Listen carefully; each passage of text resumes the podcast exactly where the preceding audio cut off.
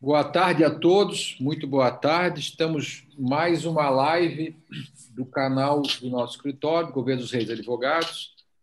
É, e nossa, nossa meta aí é levar conhecimento ao público brasileiro, especialmente o brasileiro, é, sobre direito, sobre temas do direito que interessam a sociedade. Agora, muito especialmente, é por causa da Covid, temos temas destacados, temos interpretações diferenciadas temos preocupações maiores né, para escapar das armadilhas que nos, a, a, nos, nos, cercam no mundo do judiciário. Né? Houveram muitas flexibilizações, houveram muitas é, relativizações da legislação, da Constituição, da lei, das leis, de maneira geral, estão ainda acontecendo. Né? Então, é fundamental que a gente é, converse, a gente debata, traga ao debate é, temas que podem interessar. Hoje a gente vai falar um pouquinho sobre o mercado imobiliário e a Covid, né? É, um pouquinho sobre o direito do trabalho, um pouquinho sobre o direito civil, como é que a gente está vendo isso tudo. Eu vou então pedir para se apresentar os, os debatedores primeiro, no primeiro bloco. No segundo bloco, cada um expõe o seu tema. E no terceiro bloco, a gente faz pergunta entre nós e também é, responde ao que tem no chat aqui, é, que está aberto ao público é, no YouTube. Né? Queria já aproveitar para agradecer penhoradamente né, o nosso presidente do Cresci, Antônio Moser. Né? Antônio Moser é advogado, é formado em Direito, advoga, também é corretor de imóveis, e realmente o Cresci ganhou um destaque nacional, estadual não tenha nem dúvida, mas nacional com o trabalho que o Mozo está fazendo de reorganização, organização e dar um outro tom realmente ao Crescido de Santa Catarina. Né? E também um especial agradecimento também ao João Galberto, advogado, também contemporâneo de faculdade, o homem do direito civil, o homem das sete, sete instrumentos, está aí ao lado do Moser, é, reorganizando, organizando, é, e deixando crescer é, melhor, como tudo na vida se melhora, né? E realmente vão deixar um legado aí do Cresci para todos os corretores de imóveis, que é uma profissão hoje muito importante, né? É, 15% do PIB brasileiro vem do mercado imobiliário, compra, venda, locação, né?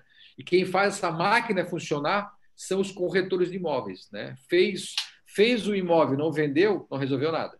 Colocou o imóvel para alugar, não alugou, não resolveu nada. Então, o que resolve realmente na ponta da linha são os corretores de imóveis. Então, muito obrigado, Antônio Moser, o presidente, muito obrigado, João Alberto. É, e já vou passar, então, a palavra para se auto-apresentar do senhor João Alberto. Fique à vontade, por favor. Então, Murilo, boa tarde. Boa tarde a todos que nos assistem. Né?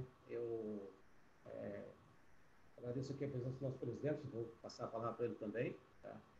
É, quando a nossa assessoria de imprensa é, mencionou que havia possibilidade de fazer uma live com o pessoal do seu escritório. É, eu estava presente na sala da presidência e imediatamente nós, em função do seu currículo, nós concordamos e, e na hora a gente determinou que fosse agendado. Porque o seu currículo é muito invejável, senhor é também um grande profissional, tem um grande escritório, tenho certeza que os colegas do senhor também no escritório vão passar subsídios muito relevantes para quem nos assiste. Então, é, a gente vai procurar durante, durante o nosso papo passar alguma coisa de outro para os corretores e para o pessoal que milita no mercado imobiliário. Eu peço permissão para passar a palavra para o nosso presidente também, que está aqui do lado, para ele dar uma, uma palhinha para nós aqui. O maior prazer. Eu, eu, eu vou pedir permissão para é, falar de máscara, é, até pela, pela proximidade que estamos aqui. E dizer boa tarde a todos que nos assistem. Boa tarde, doutor Murilo, grande amigo, grande causídico, um dos maiores do Brasil, com certeza. Quero agradecer, cumprimentá-lo e agradecê-lo por, por, esta disposição. Cumprimentar a doutora Luísa Santos, né, seu está presente. Muito obrigado. Cumprimentar também a doutora Gil Becker, né, e em seu nome e com a vênia de vocês, agradecer e cumprimentar o escritório Gouveia Jeito. Muito obrigado, doutor Murilo. governo Reis, grande amigo, é, por esta a, a tão importante live e discutir é, assunto tão importante é, do mercado imobiliário e do judiciário após Covid-19. Cumprimentar também aqui o nosso procurador, doutor João Roberto Souza, cumprimentar todos do Conselho, Departamento de Imprensa, Departamento Jurídico é, e todos os funcionários e funcionárias, é, a Superintendência, enfim. Cumprimentar os, a todos que nos assistem, é, de modo especial a, os diretores e as diretoras do Cresci, é, os conselheiros e conselheiras, os delegados e, e delegadas, e também, é, de modo especial, né, todos os corretores e corretoras de imóveis e nossos amigos proprietários de, de imobiliárias. Temos certeza que vai ser um aprendizado para todos nós e vai ser de grande valia essa live. Então, boa, né, boa live, sucesso, muito obrigado. Muito obrigado, Antônio Moser, muito obrigado mesmo. Vou passar aqui a palavra agora ao doutor Luísa para se auto-apresentar também. Doutora Luísa, por favor. Boa tarde a todos. O meu nome é Luísa, eu sou advogada, atuo bastante na área empresarial e também durante muitos anos já advoguei para corretores e para corretoras de imóveis. É, o nosso objetivo hoje, como o Murilo comentou, é realmente fazer um bate-papo da nossa visão do mercado imobiliário e de que forma estamos vendo as decisões judiciais, como o mercado tem se comportado justamente para levar aos corretores esse conhecimento e também nos colocar à disposição naquilo que for necessário. Doutora Gil. Boa tarde a todos, eu me chamo Gil Becker, sou advogada especialista na área trabalhista e sócia do Governo dos Reis Advogados. E vou aproveitar o momento também para frisar, frisar, que todos nós aqui do Governo dos Reis estamos doando as nossas horas de trabalho jurídico para oferecer orientações legais, para todas aquelas empresas que querem se proteger, querem proteger os seus empregados, os seus corretores associados, os seus clientes também, e sair vivas dessa crise causada pela pandemia do Covid-19. Muito obrigado. Meu nome é Murilo Gouveia dos Reis, eu sou advogado já há 29 anos, em Santa Catarina especialmente, advogamos também em São Paulo e Brasília. E gostamos de conversar com as pessoas, né? As pessoas que a gente conversando, a gente se entende. Eu tenho falado nos últimos 60 e poucos dias né, da Covid, é, falamos com mais de 3 mil é, empresários é, no Brasil, né? mais de 3 mil pessoas realmente emprestando um pouco de conhecimento, trocando ideias, doando as horas de trabalho, que eu acho que é a nossa função hoje, ajudar as pessoas, que isso é fundamental para que a gente saia desse momento é, difícil, né? É, eu imagino que nós vamos passar três ondas, pelo menos. Né? A primeira onda é a onda da saúde, né, que é a própria pandemia, que veio e continua andando, né? um pouco mais controlada em alguns estados, vou colocar assim. Uma segunda onda, né? que é a onda financeira, que ela está chegando ainda aos poucos, acho que não chegou no ápice dessa onda ainda, né? É, mas a dificuldade que teremos, de maneira geral, é, com o mercado voltar ao, à nova realidade. Né? A, a, antiga não terá mais, mas a nova realidade pode ser até melhor para todos nós. Né? Essa segunda onda. E a terceira onda, e aí sim, um pouco mais a nossa praia, e aí eu não imagino nem que seja uma onda, seja uma tsunami, que é a do judiciário, né? que serão as ações que virão é, por é, locação mal colocada ou não negociada, a compra e venda que não foi entregue, a relação de trabalho com pessoas que foram demitidas é, de maneira não correta, enfim, tem coisas aí para frente que são discutidas de maneira geral, e muito especialmente porque há uma relativização do direito. E toda vez que se relativiza o direito, se interpreta de maneira diferente, há espaço para os advogados reclamarem e para o judiciário dizer o que pensa sobre isso. Né? Então, esse espaço aí ele é natural. E tanto é assim que no, no, no Data Lower, que é um acompanhamento de ações judiciais no, no CNJ, vem aumentando vertiginosamente o número de ações e valores é, em todo o Brasil. Né? Então, isso é, vem aumentando todo o Brasil, já está acontecendo, sem ainda enxergarmos realmente a tsunami que a gente imagina. Né? Então, o nosso trabalho vai ser ajudar as pessoas a passar por esse tsunami. Tudo se passa na vida, inclusive esse momento. Mas vai ser muito importante a atuação dos advogados nessa nova tsunami. Na primeira os médicos foram muito atuantes. Na segunda, agora, o empresariado está tentando realmente, com os bancos, cooperativas e formas de financiamento, se resolver. E a terceira, os advogados realmente vão acompanhar desde agora e vai se continuar de para 5 ou 10 anos para frente ainda os efeitos judiciais e discussões dessa, dessa tsunami. Então, muito obrigado a todos novamente. Eu vou agora passar a palavra ao João, João Alberto para que ele é, coloque a sua, a sua interpretação desse momento da Covid dentro do texto que ele vai apresentar. Doutor João, fique à vontade, por favor. É, trata-se de uma situação atípica, mais uma né, que a gente está tá vivenciando. É, agora, por problemas de saúde. É, há três meses atrás, ninguém previa que a situação ia chegar nesse ponto, certo?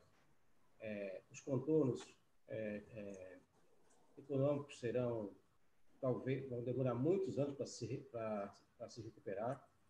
O setor imobiliário, que é o que a gente atua mais diretamente, mais proximamente, né? A gente está vendo as dificuldades.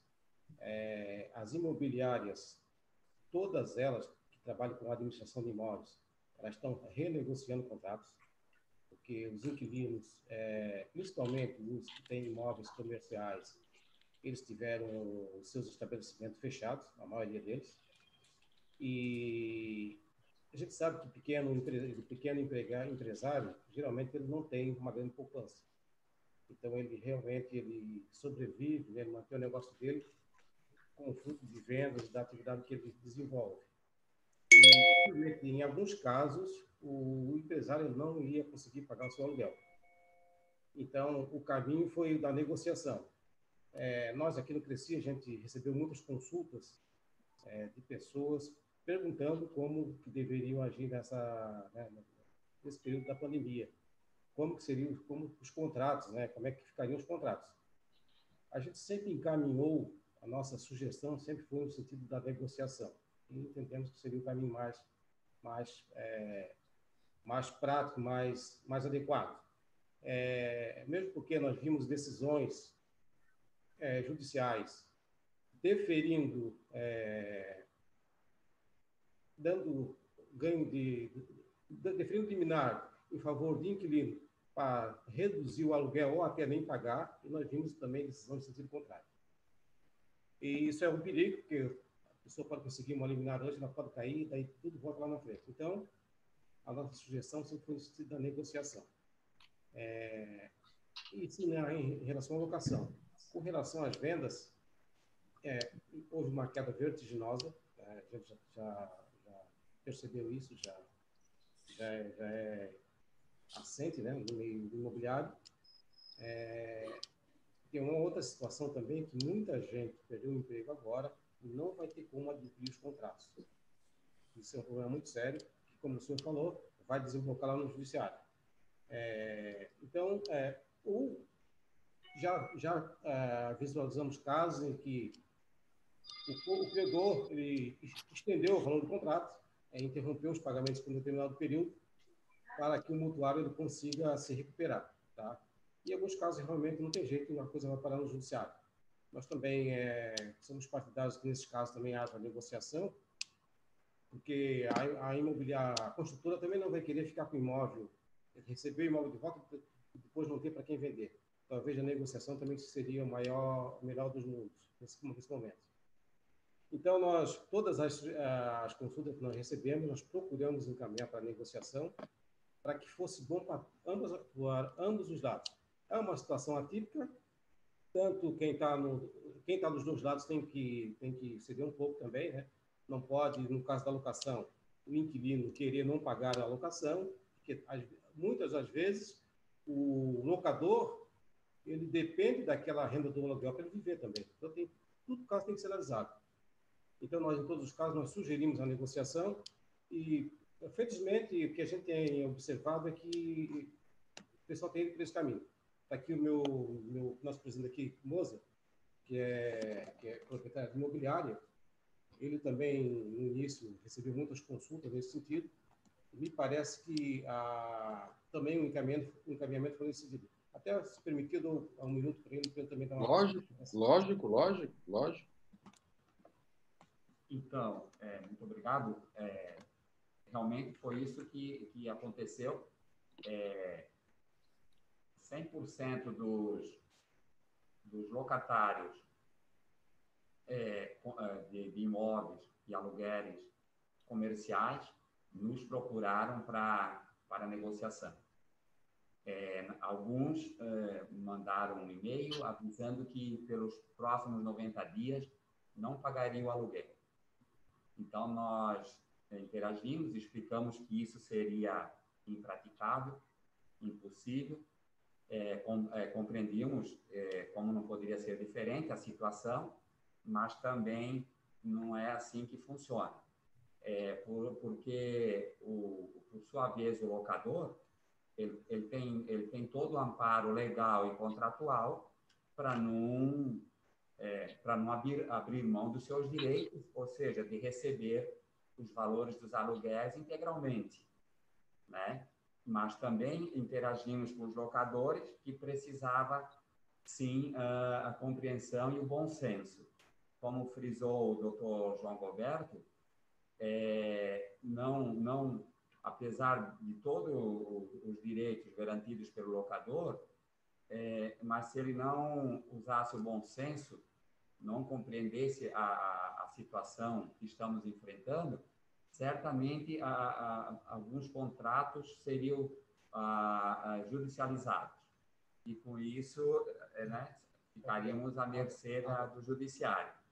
Então, é, foi trabalhoso, é, interagimos bastante e conseguimos, é, até aqui pelo menos, equilibrar, concedendo sempre procuramos é, ofertar, fornecer ao locatário duas, duas situações, pelo menos.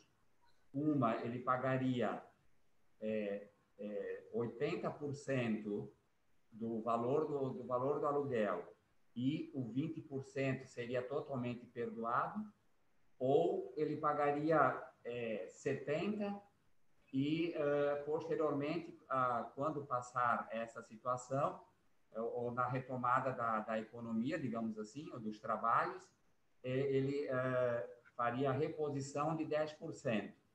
Então, é, todos aqueles que, é, to, todos eles, eles preferiram, então, o desconto integral, ou seja, o desconto, é, receber menos desconto, mas sem necessidade de, de posterior reposição.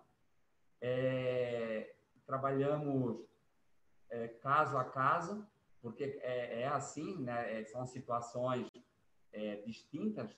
Às vezes tem um, um, imóvel que possui três proprietários, então é, dois aceitam a negociação, um, um fica intransigente, mas aí a gente, nesse caso, usa democracia, a maioria vence, então o que, não, o que está sendo irredutível fica vencido e, e a dessa forma, a gente tá, tá, é, foi, né, encaminhou e estamos é, vencendo desta maneira, né, né, nesta situação. Né? E é isso que a gente recomenda para os demais. Né? É, o, o, diálogo, o bom senso deve prevalecer sempre. Né? e havendo esse, entendimento, essa compreensão, é, é possível chegar em é, denominadores e seguir tocar o bar. É, a gente, nós temos agido assim e recomendado dessa forma, porque, é, como já dissemos, a judicialização é, é, possivelmente não seria bom para ninguém nesse momento. Uhum, uhum. Muito obrigado. Fantástico. Doutor João, quer arrematar aí, doutor João? É, a gente vê o, que o mercado, ele, aliás, o, o, futuro que eu vejo assim, no mercado imobiliário não é, não é, no meu ponto de vista, não é muito otimista. Eu acho ele meio sombrio, tá? Eu espero que esteja enganado. Mas eu penso que lançamentos vão ser prejudicados, lançamento de novos imóveis serão prejudicados. É. E as vendas uh, também vão ser bastante prejudicadas principalmente nesse primeiro momento.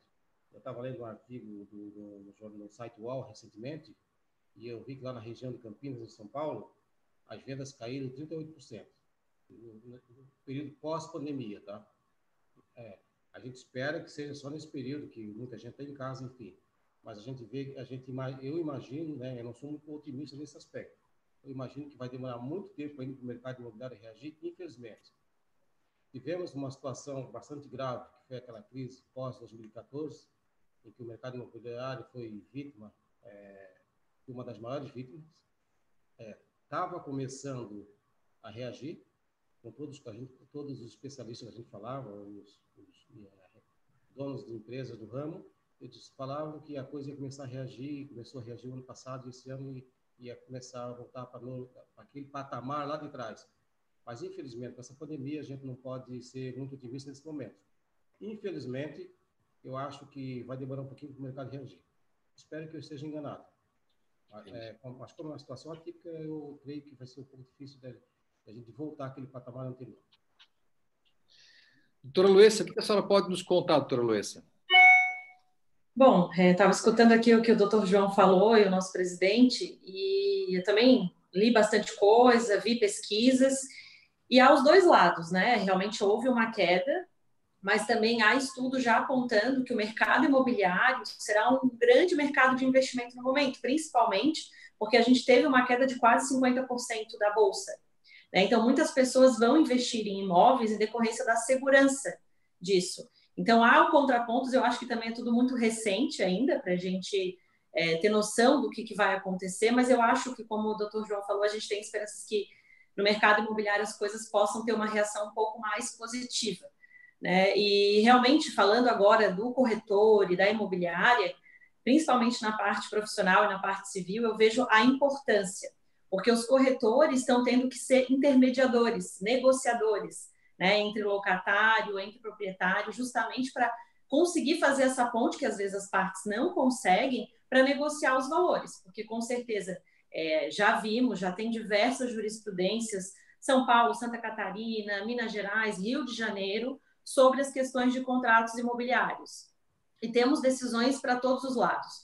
Temos decisões reduzindo em 30%, algumas reduzindo para 50%, outras não reduzindo o valor de aluguel. O que eu tenho percebido também é que muita gente está judicializando sem documentos, sem provas. E o judiciário está muito atento a isso, né? Porque não é simplesmente porque houve a questão do isolamento ou do, em decorrência da pandemia do Covid que a empresa ou a pessoa deixou de receber algum valor. Então, é necessário, se comprovar isso.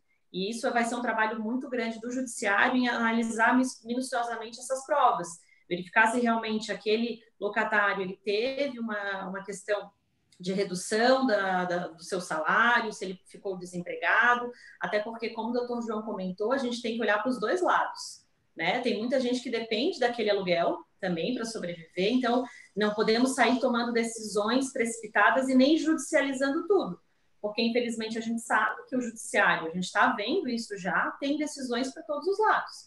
E eu acho que é importante aqui é, frisar essa importância do corretor nesse momento, para conversar com as partes, tentar negociar. E eu queria trazer também um pouquinho, é, principalmente também sobre os contratos de compra e venda. É, teve até um empresário em Minas Gerais que entrou com um pedido liminar para parar de pagar o contrato dele, o juiz não deferiu, justamente com esse, com esse fundamento da falta de, de comprovação e de que o contrato dele já vinha sendo já estava em atraso antes da pandemia. Isso é importante também que o judiciário observe e as partes, antes de judicializar, tomem esse cuidado.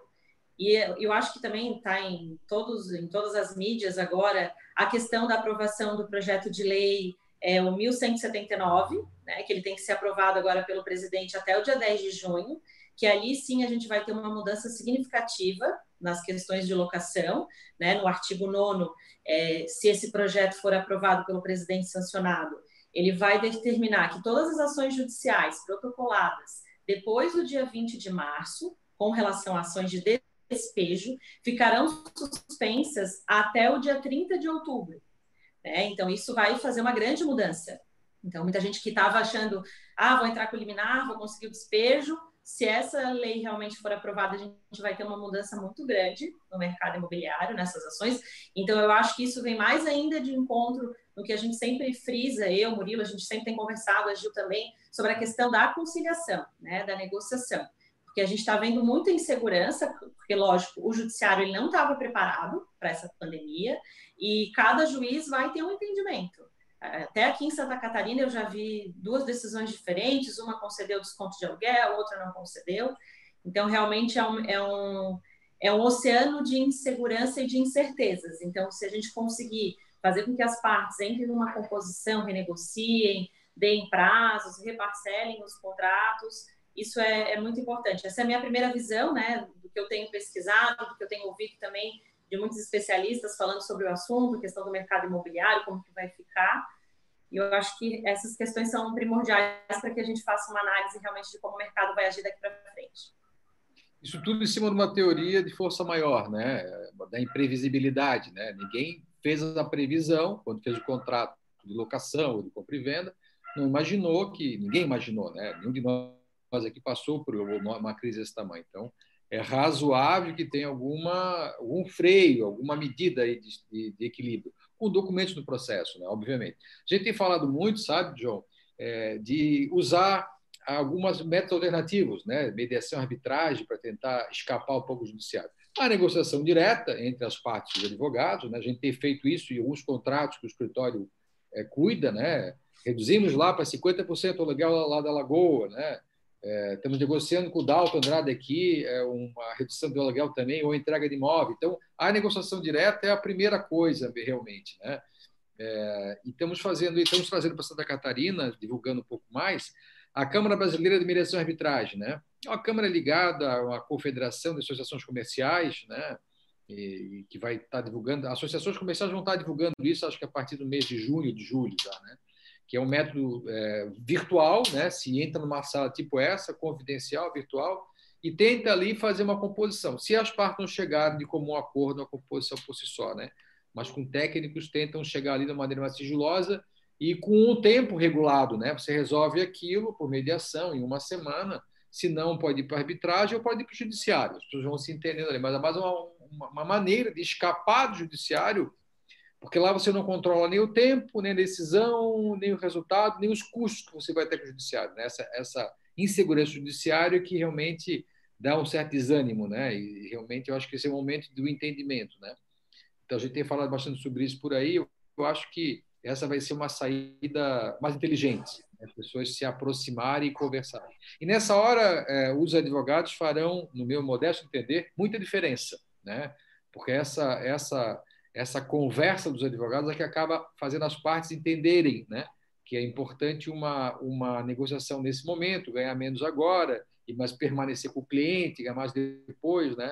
a construtora tem que flexibilizar e, e, ponderar. Pagamento nenhum, eu acho que realmente é inviável, né? mas eu acho que, contemporiza, já tem, a gente tem negociado contratos que fica suspenso o aluguel por quatro meses, a partir do quinto mês volta a pagar, e lá em maio do ano que vem se paga a diferença que ficou para trás. Então, tem tido negociação de tudo que é tipo, né? de desconto, de pagar só o, o, o condomínio do prédio, a locação volta a pagar no final do ano, e o ano que vem faz a reposição do devido, que ficou devido de aluguel, desconto de aluguel, enfim. E para tudo que é gosto, e acho assentado dos advogados diretamente, através de mediadores e que árbitros, se for preciso, para escapar do judiciário, né? porque daí é mais veloz, é mais sigiloso né? e mais definitivo.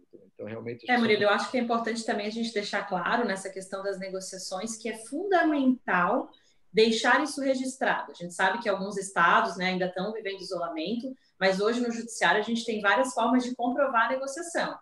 Por WhatsApp, por e-mail. Então, assim, faça a negociação, mas registre né? Mande um e-mail para outra parte, olha, ficou combinado que seu, a sua locação será reduzida em tanto percentual, com vencimento dia tal, justamente para que evitar-se que depois a pessoa entre no judiciário dizendo, olha, mas eu não combinei nada, não tinha nada por escrito. Então, a gente tem hoje formas né, de instrumentalizar isso, se não for possível a assinatura, tem sites que é possível assinar com assinatura de duas testemunhas para que esse documento tenha validade de um título executivo se a pessoa precisar executar no judiciário esse documento. Então, hoje eu acho que com o Covid a gente viu o quanto a tecnologia ela é fundamental, já era antes, agora se tornou imprescindível para as negociações, justamente para que a gente possa instrumentalizar, registrar e dar garantia, né, tanto para os locatários, para os locadores, para compra e venda, e para os corretores também para se resguardarem e deixarem toda essa situação que tem negociado com seus clientes também formalizada.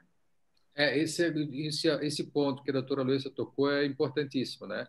A, gente, a simples troca de e-mail concordando com o contrato que foi enviado e aí devolve, concordância está, está sendo válido, né? O WhatsApp, a troca do WhatsApp, o único detalhe da troca do WhatsApp é que é importante que levem esse, esse, esse celular num cartório e façam mata notarial, né? É, porque é isso que vai dar validade a essa prova de realmente essa troca de, de interesses, de reformulação de contratos, né? Inclusive, inclusive também é, os vídeos que, é, que, são feitos que podem ser gravados, tipo esse, está sendo gravado, né? Então essas são provas que é importante que sejam guardadas, né? E, e como diz lá, como dizia meu pai, não na gaveta da cozinha, né? Porque não é lugar para gravar guardar documentos, né? Ensina num, num backup de, de, de, na nuvem, né? Ou num drive externo, para que a pessoa não precise usar, né? Mas se, se precisar, está feita devida prova daquele combinado ou repactuação. Isso é muito importante, né? A Luísa tocou num ponto realmente muito importante, né? Combinar as coisas por escrito, né? É, e aí, nessa atuada, eu queria ouvir um pouquinho da doutora Gil, que ela tem algo a falar sobre esses termos aditivos e, e contratos especiais, doutora Gil. É, então, nesse momento da pandemia, né, tanto a imobiliária contra a incorporadora, contra como a construtora também, todas as empresas têm uma grande oportunidade, né, de fazer o que é certo agora para evitar um problema lá no futuro, que pode ser amanhã nessa época de pandemia, né? E especialmente problemas nas áreas das relações de trabalho, né? Como por exemplo acontece com a relação com os corretores associados. As empresas todas elas podem e devem tomar providências para afastar alegações de responsabilidade que não são suas, né? E para isso, como a doutora Luiz e o doutor Murilo falaram, tudo o que for feito precisa ser documentado, precisa ser guardado, precisa ser registrado, né? Essa é uma forma de agir, uma forma cautelar de agir, né? Fazer o que precisa ser feito e guardar a prova que fez, né? Não adianta fazer as coisas e não guardar, não registrar, porque deu mesmo que não fazer, no caso, né? A prova do que a empresa faz, então, das relações que tem, é extremamente importante, ainda mais agora, também, como a doutora Luísa falou, né? Porque quem for fazer a defesa, tanto da empresa quanto do corretor associado, né? Depende de quem a gente estiver né, defendendo no caso, né? É, as duas partes precisam fazer provas, sejam elas por meio de foto, por meio de vídeo, por meio de recibo, por meio de documentos, fotos de um eventual treinamento, quando for, o treinamento for permitido, né? E-mails e até as mensagens trocadas, como o doutor Murilo e a doutora Luísa falaram, né? Existem várias formas de registrar as relações com o corretor associado, o que foi feito, o que foi registrado, mesmo se não for no papel, né? Tá à distância, não tem como registrar, não tem problema. Tem, não acha que não tem como registrar, mas tem. Tem diversas formas de registrar isso. Então isso é importante porque existem várias ações no judiciário pedindo reconhecimento de vínculo, aqui falando, falando na área trabalhista, né? E é, é, essas ações pedindo vínculo é o que vai acontecer para aquele corretor que está insatisfeito, que é associado, mas está exercendo a sua atividade sem sucesso e quer encontrar, né, quer apontar um culpado que não seja ele próprio, né? Então, é preciso se defender. Já são mais de 14 mil ações no judiciário, desde março agora, né, de 2020 até agora, todas elas envolvendo exclusivamente né, essa situação no momento do Covid, enfim, então é, o vínculo de emprego nesse momento pedindo é, às vezes uma liminar para reconhecer logo o vínculo, para dar algum reconhecimento, é importante ter prova para é, se defender, né? A empresa tem que conseguir se defender, a defender a realidade do que aconteceu é, e para isso ela tem que registrar tudo, né? E a gente até mencionou, existem é, falando aqui da, da, área dos corretores de, é, associados, né? Tem vantagem de ser um corretor associado. Ele vai receber uma remuneração normalmente bem alta, ele vai receber ele vai ter todo o controle sobre as próprias contas, vai poder administrar as próprias responsabilidades como quiser. O corretor associado ele tem uma autonomia para determinar a sua jornada, se ele vai trabalhar ou se ele vai agendar outro compromisso, se ele vai participar de plantões ou não para conquistar uma remuneração maior, né? Ele pode escolher também os imóveis que ele vai divulgar, se vale a pena algum investimento para alavancar a sua atividade e, consequentemente, as suas comissões, né? Como, por exemplo, fazer um curso ou melhorar a forma como divulga, né? Estudar isso. O corretor associado não vai ter controle das empresas que ele trabalhar, né? Não vai ter uma penalidade, não vai ter uma advertência. Ele tem autonomia. Ele tem liberdade, o corretor de imóveis associado para trabalhar para mais de uma empresa ou para mais de um cliente ao mesmo tempo e, claro, com isso conquistar uma comissão bem maior. Né? O corretor associado ele pode chegar no resultado que ele quiser e porque é o corretor associado que faz a própria estratégia para chegar onde ele quer, né? E toda essa vantagem do corretor associado tem que ficar clara, né? Tem que combinar, tem que deixar claro a parte de um, a parte de outro, porque quando fica combinado, os direitos do contratante, do contratado, sendo a empresa o cliente e o corretor associado, são respeitados, né? Os direitos são respeitados. As duas partes ganham segurança e equilíbrio. E esse combinado tem que estar por escrito, né? Tem que estar registrado, tem que estar documentado. Existem várias formas de fazer isso. E é aqui que vem o contrato do corretor associado. Eu até trouxe aqui um contrato para mostrar para vocês, vamos ver se vocês conseguem dar uma olhadinha no exemplo aqui. Ó, trouxe um modelo de um contrato de corretor de imóveis associado, né? Só para dar uma ilustrada, né? É importante fazer, então, porque nesse contrato fica estabelecido que existe uma colaboração. Então, tá todo mundo conseguindo ver? Sim, sim. Tá. Nesse contrato daí fica estabelecido, como eu falei, a parte de um e a parte de outro, né? Fica estabelecido que existe uma colaboração recíproca, por quanto tempo essa, essa, essa relação de trabalho, né? É, vai ser, vai durar, né? Que existe uma liberdade, uma autonomia na atuação desse corretor associado, que ele vai ali, né? Vai atuar por conta e risco próprio. Também vai falar que o corretor associado está livre para atuar com outros clientes, com outras empresas, né?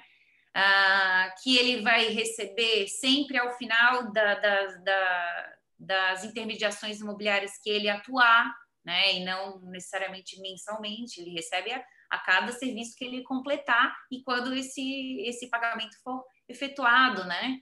Pode estipular a comissão que a imobiliária vai receber, o corretor associado, pode ter um a mais pela captação de um cliente novo, né?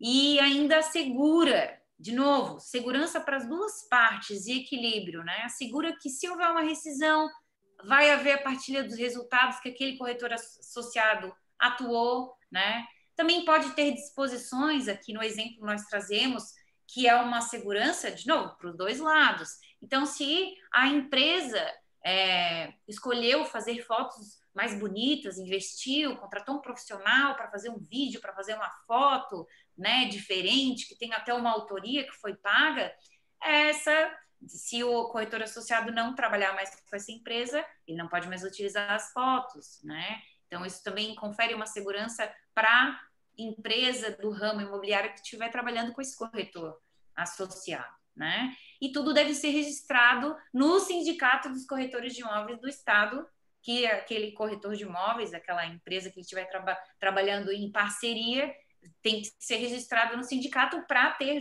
justamente o valor jurídico, né? E é isso, esse é um modelinho aqui que nós trouxemos, né? Então, é, de novo, é, espero que, né, é, só para exemplificar, podem ser feitos outras, outros combinados entre o corretor associado e, e a empresa do ramo imobiliário que ele for trabalhar em parceria, né? Mas de novo, não é só assinar um contrato, né? A empresa tem que juntar provas de tudo que está acontecendo, é, de tudo que está lá no contrato do corretor associado, que é de fato a realidade praticada. Não adianta só assinar o contrato, né? Que, então tem que juntar prova que o corretor associado escolhe a própria, a própria jornada, que ele falta quando quiser, né? Não é bem assim, mas, né? Mas que ele pode faltar se tiver algum compromisso, ele pode escolher os plantões que quer participar, não é uma determinação, uma obrigatoriedade, que não tem um controle, não tem uma fiscalização, não tem uma advertência, não tem uma chamada de atenção, não tem necessariamente uma cobrança. Tem um acompanhamento do trabalho, uma orientação, mas cobrança, chamada de atenção, penalização, isso são, é bem diferente, né?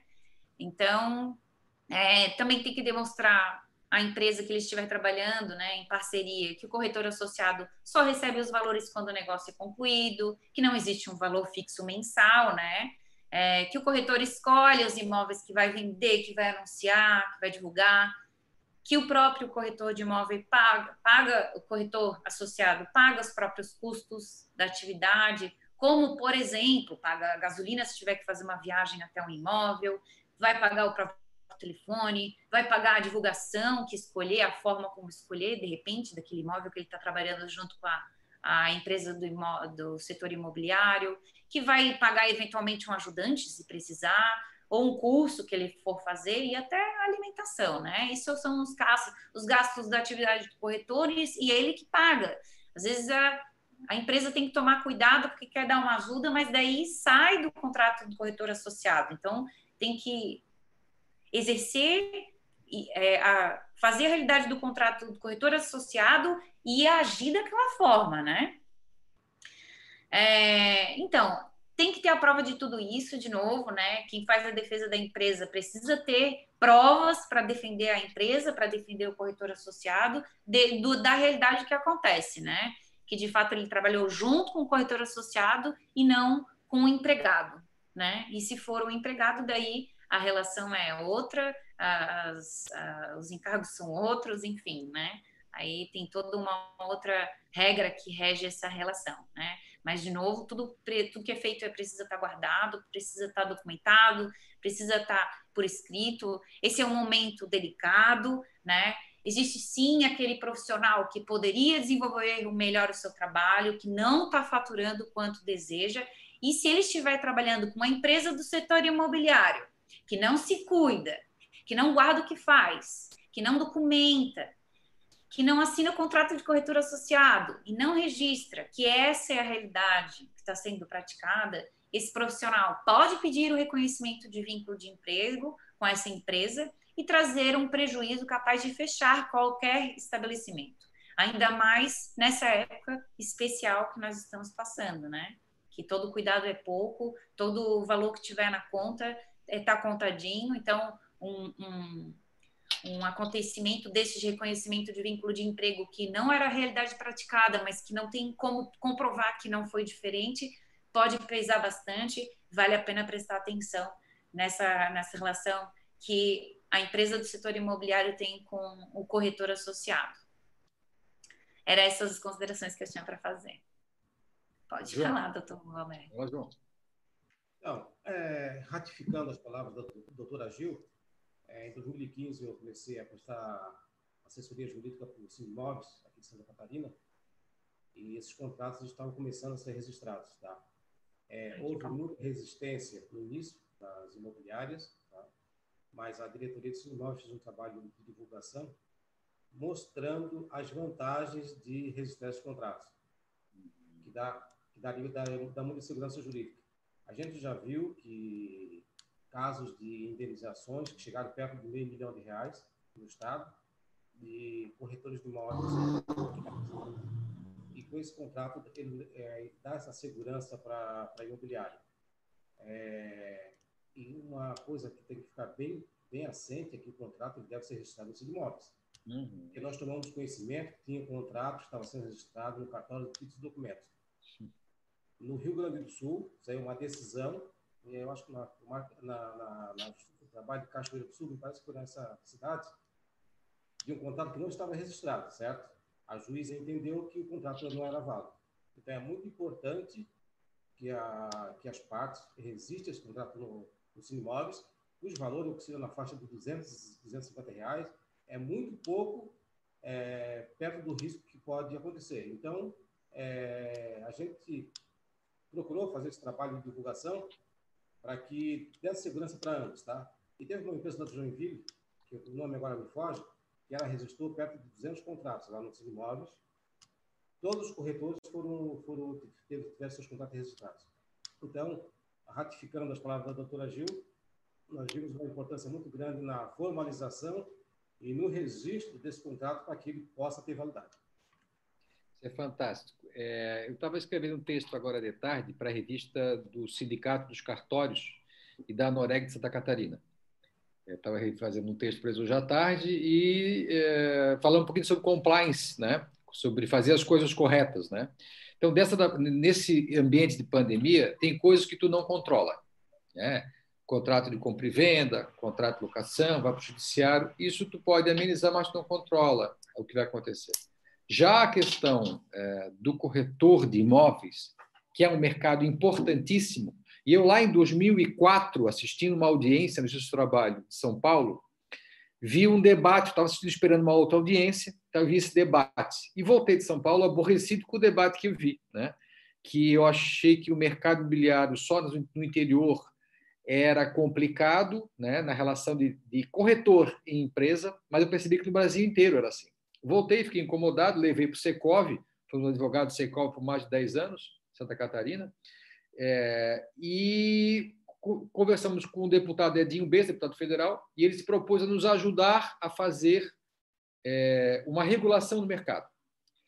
Então, na época, o Secov ajudou, o Secov Florianópolis ajudou nessa, nessa empreitada, junto com o deputado federal Dinho Beis, para copiar os advogados. Só que os advogados ele tem no regulamento geral o, o advogado associado. Já o corretor é lei, é muito mais do que do advogado. Nós fizemos, então, a proposta lá em 2007, se tramitou, e lá em 2013 virou lei, efetivamente, essa história do corretor associado, é, e, e essa, é, essa é a lei 13097 de janeiro de 2015, né, que altera pequenas partes da lei do corretor de imóveis, efetivamente, né, que é a 6530, né?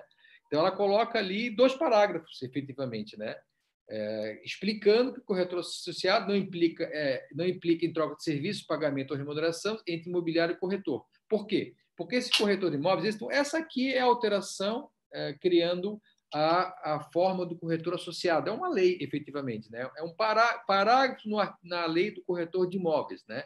E o que, que fala isso aí? Acho que é muito importante a gente investir um tempinho nessa história, porque assim essa lei na realidade ela veio é, para ajudar na real, né? Para ajudar as pessoas é, nas mudanças que pode ser. A gente tem que desconstruir um passado equivocado, onde o corretor estava lá dentro da empresa mas ele não era nada. Várias vezes a gente passou por corretores de imóveis nas imobiliárias, e aí a gente trabalhou durante também um bom tempo para a Associação Brasileira do Mercado Imobiliário, que são mais de 70 empresas de todo o Brasil, onde o corretor não, é, não, não era nada, né? não estava regulado a, a relação dele com a, com, a, com a imobiliária, precisava fazer uma compra de um carro, de um imóvel, e não tinha um comprovante de pagamento. Isso era um absurdo. Né? Então, isso tudo nos incomodou e vimos justificando essa criação. Né? e diferenciação entre o corretor autônomo, né, a pessoa que trabalha sozinho numa sala com duas pessoas, o corretor empregado, que também é possível ter, tem empresas que querem ter o corretor empregado, né, como tem empresas que têm advogado empregados também, tem o advogado autônomo,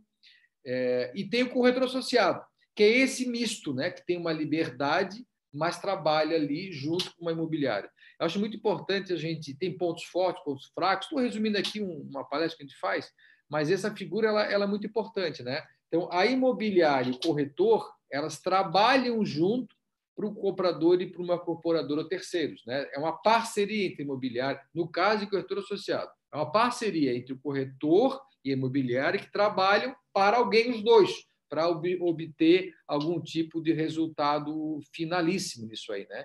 E qual que é o, qual que é o cuidado que a gente tem que tomar, né? no, meu, no meu entender? E é onde é que está a linha que define né, quando é corretor associado e quando não é. Né? A lei fala que tem que ter o contrato, que tem que ser registrado no SIM de imóveis. Lá atrás, esse projeto de lei ele falou que isso é registrado no Cresci. Na caminhada, houve uma negociação, especialmente com o Schmidt, lá do Rio Grande do Sul, e acabou que foi o Sinimóveis, que é até mais próprio mesmo, né? É, que tem que ser, se não for depositado no Sinimóveis esse, esse, esse, esse contrato associação, ele não tem validade. Né? É, mas mesmo que tenha lá registrado, não pode mascarar uma relação de emprego, não pode. Né? A liberdade do corretor associado ela é muito grande, né? diferente da liberdade do corretor empregado. Então, o que, que o juiz do trabalho vai olhar se tiver uma, uma ação, um pedido de reconhecimento de vínculo? Né? Por isso que é importante a gente tomar o cuidado, especialmente da pandemia, porque o judiciário vai aguçar quando voltar ao normal e vai tentar compensar essas flexibilizações e relativizações da lei trabalhista. Ele vai olhar com muito mais cuidado, com muito mais precisão que está sendo feito. É importante que a gente se cuide para não, não ter a relação de subordinação, e isso é que é fundamental. Você pode ter habitualidade, pode ter onerosidade, pode ter personalidade, pode ser uma pessoa física, mas você não pode ter subordinação. Esses são os itens que configuram uma relação de emprego. Né? Então, mesmo que não você não, mesmo que tu tenha um contrato associado registrado no Cresci, no Cinemóveis, mesmo que tenha isso, você não pode ter subordinação com essa pessoa. Você tem que deixar ela realmente com uma liberdade fundamental, né? Então, assim, é, é, é, o detalhe que vê isso, né? Se o do corretor associado e uniformes, né? Embora a, re, a, reforma trabalhista de 2017 tenha aliviado muito isso, aliviou, né? Esse olhar dos juízes, mas eu acho agora depois da pandemia deve normalmente aguçar de novo, né? deve procurar o vínculo. Então tem que tomar muito cuidado nessas diferenciações, né? O tratamento especialmente. Esse aqui é o principal slide, né? Nós vamos negociar com as pessoas, com as figuras de cima, né? Com o corretor associado, a imobiliária, vão se negociar. E você não vai dar uma ordem, como está aqui na figura de baixo. É esse é o ponto fulcral que a gente tem que imaginar. É, né? Então, não registrar horário, isso é outra coisa realmente muito importante que a gente não fazer para não criar esse vínculo de emprego e porque não é necessário. Gente, vamos lá, ir para o dono de imobiliária, né? Quem cria vínculo de emprego é o dono da empresa quando dá ordens a alguém. Então, nós hoje não compramos mais o horário das pessoas, nós compramos o resultado delas. De uma maneira mais íntima, como empregado, no caso do corretor como empregado, ou na maneira mais liberal, mais liberdade, maior liberdade, mas tu vai comprar também o resultado das pessoas, tu não compra mais o tempo. Isso é o nó, isso é o nó górdico que a gente tem que imaginar que faz a diferença entre ter um corretor empregado e corretor associado. Isso é fundamental, é fundamental a gente, a gente cuidar disso. E isso é uma coisa que eu posso controlar, não fazendo errado, para que lá, quando vier as ações de tudo que é tipo, né, a gente não venha se incomodar com essa relação de trabalho. Né? Hoje, a gente, o mês virou uma semana, né? De tanta velocidade que são as coisas acontecem, né? O dia hoje são 24 horas de trabalho, quem quiser, porque as pessoas estão fazendo reuniões de noite, né? É, o dia, as semanas têm sete dias e não mais cinco, né? Então mudou e quem não percebeu isso, né? Que as semanas têm sete dias que pode ser trabalhado, o dia tem 24 horas, né? É, e, a, e, cada semana é, é, significa um mês, se olhar antes da pandemia. Então, isso, as velocidades elas são muito grandes, se mudam de um dia para o outro. Então, é importante que as empresas façam as coisas corretas, os, as corretoras de imóveis, locação e compra e venda, né? Os corretores, por sua vez, também se ocupem no lugar, entendam a sua liberdade que tem nas empresas se forem associados, né? É, porque é uma função fundamental. Então, eu queria é, deixar esse recado para todo mundo aí. Voltar agora para a reta final, temos aí mais 10 minutos de programa, para fazer um arremate, né? E um aconselhamento, né, os toques finais, né, sugestões do que fazer daqui para frente. Doutora Luessa. Bom, acho que ficou bem claro, né, as nossas orientações, as nossas visões, mas acho que o momento pede, então, cada vez mais uma presença do corretor com seus clientes, né, um zelo, um cuidado, uma orientação nas negociações, é, se mostrar presente, né? Eu acho que é uma, é, o Covid ele trouxe muitas coisas ruins, mas trouxe muitas possibilidades e inovações. E eu acho que o corretor de imóveis tem que aproveitar isso, né, com os mecanismos, porque antigamente jamais se imaginaria visitar um imóvel de forma online. E hoje a gente já tem isso, né? Pessoas alugam seus apartamentos para irem morar pela internet, olhando pelo, pela, pelo Google, vendo as imagens pela, através de vários sites e ferramentas. Então, eu acho que o corretor tem que aproveitar esse momento para se inovar, para estudar, para saber mais, por exemplo, sobre financiamentos. Né? Isso é muito importante que o corretor esteja por dentro de financiamentos para oferecer para o seu cliente a melhor forma. E como a gente mencionou, é um momento de crise, sim, mas a gente tem que estar, tá, olhar para frente, ver de que forma a gente pode aproveitar, de que forma a gente pode se inovar, deixando tudo sempre bem registrado, que eu acho que foi a palavra aqui da nossa live, foi essa, né? Deixar tudo registrado, porque como a Gil sempre fala, o que está registrado sai barato, depois não tem uma incomodação, um processo judicial, e tentar ter o bom senso, né, de também fazer as negociações, intermediações, olhar para os dois lados. Eu acho que essa é a visão é, de, de, um contexto geral do que a gente vive. Eu acredito sim que o mercado imobiliário vai passar por um momento difícil, mas como eu falei, estudos já mostram que vai ser um setor que vai ter investimento em decorrência da questão, porque antes se falava muito em bolsa, estava todo mundo investido em bolsa. Né? E agora a gente criou-se uma estabilidade absurda na bolsa de valores. Então muita gente vai voltar a investir em imóveis pela segurança que é esse investimento, né? Então acho que realmente há uma, há uma oportunidade, sim. Eu acho que é um, é o momento de todo mundo olhar isso e tentar verificar uma forma de se enquadrar nesse novo mercado e trabalhar em prol disso. Muito obrigado, Luísa. Doutora Gil, suas duas palavras, suas sugestões, seus, seus encaminhamentos finais, por favor. Então, existem diversas soluções, né, para mostrar a parceria que existiu de fato entre a empresa do setor imobiliário e o corretor associado, um trabalho que é, de união de esforços, né, uma autonomia das vontades, onde existem concessões das duas partes, tudo fruto de um acordo, né, do combinado, como eu falei, como a doutora Luiz acabou de me refrisar agora, é, negociações que as partes fizeram para conduzir, né, a relação delas. E essa negociação merece prestígio, não anulação, né? E precisa ser provada, no caso, né? Então, documente, registre para combinar com o corretor associado, assine o contrato do corretor associado e guarde as provas do que acontece de fato na prática. Não é só assinar um, um contrato de corretor associado, e, mas registrar no sindicato da forma devida, né? Vale a pena mas é, tem que, de fato, guardar o que acontece na prática, né? A empresa precisa, a empresa corretor de imóveis também, mas a empresa precisa se proteger para permanecer em pé e para, junto com as outras atividades empresariais, ajudar a conduzir a recuperação econômica, especialmente agora em um momento tão delicado, né? Essa é uma luta de cada um de nós, das, corretores associados, das empresas do setor imobiliário contra os efeitos né, dessa Covid, para se proteger, e são medidas de combate para todo mundo sobreviver. Né? Então, era isso que eu queria colocar no final. Obrigado. Doutor João, doutor Moser, suas palavras finais, suas sugestões para o nosso público aí. O áudio. Seu áudio. Não? espero que a doutora Luísa esteja certa, que, é, que os investidores de bolsa eles migrem para o setor imobiliário, que é um setor muito importante pela geração de empregos, pelo que representa para a economia.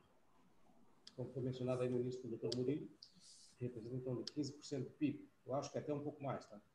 Mas é muito importante e a gente espera que ah, espero esteja, eu, como falei no início, que eu vejo um ambiente sombrio, mas eu espero que eu esteja enganado e realmente os investidores migrem para o ramo imobiliário, que é um ramo que muito importante para a nossa economia. Queria aproveitar esse finalzinho aqui, já que a gente está falando para de imóveis, para imobiliários e tudo mais, que o Conselho Federal ele editou uma resolução, duas, duas resoluções no final de março, oportunizando os corretores de imóveis que eventualmente estiverem inadimplentes para é, regularizarem as suas pendências em situações, em situações bastante favoráveis.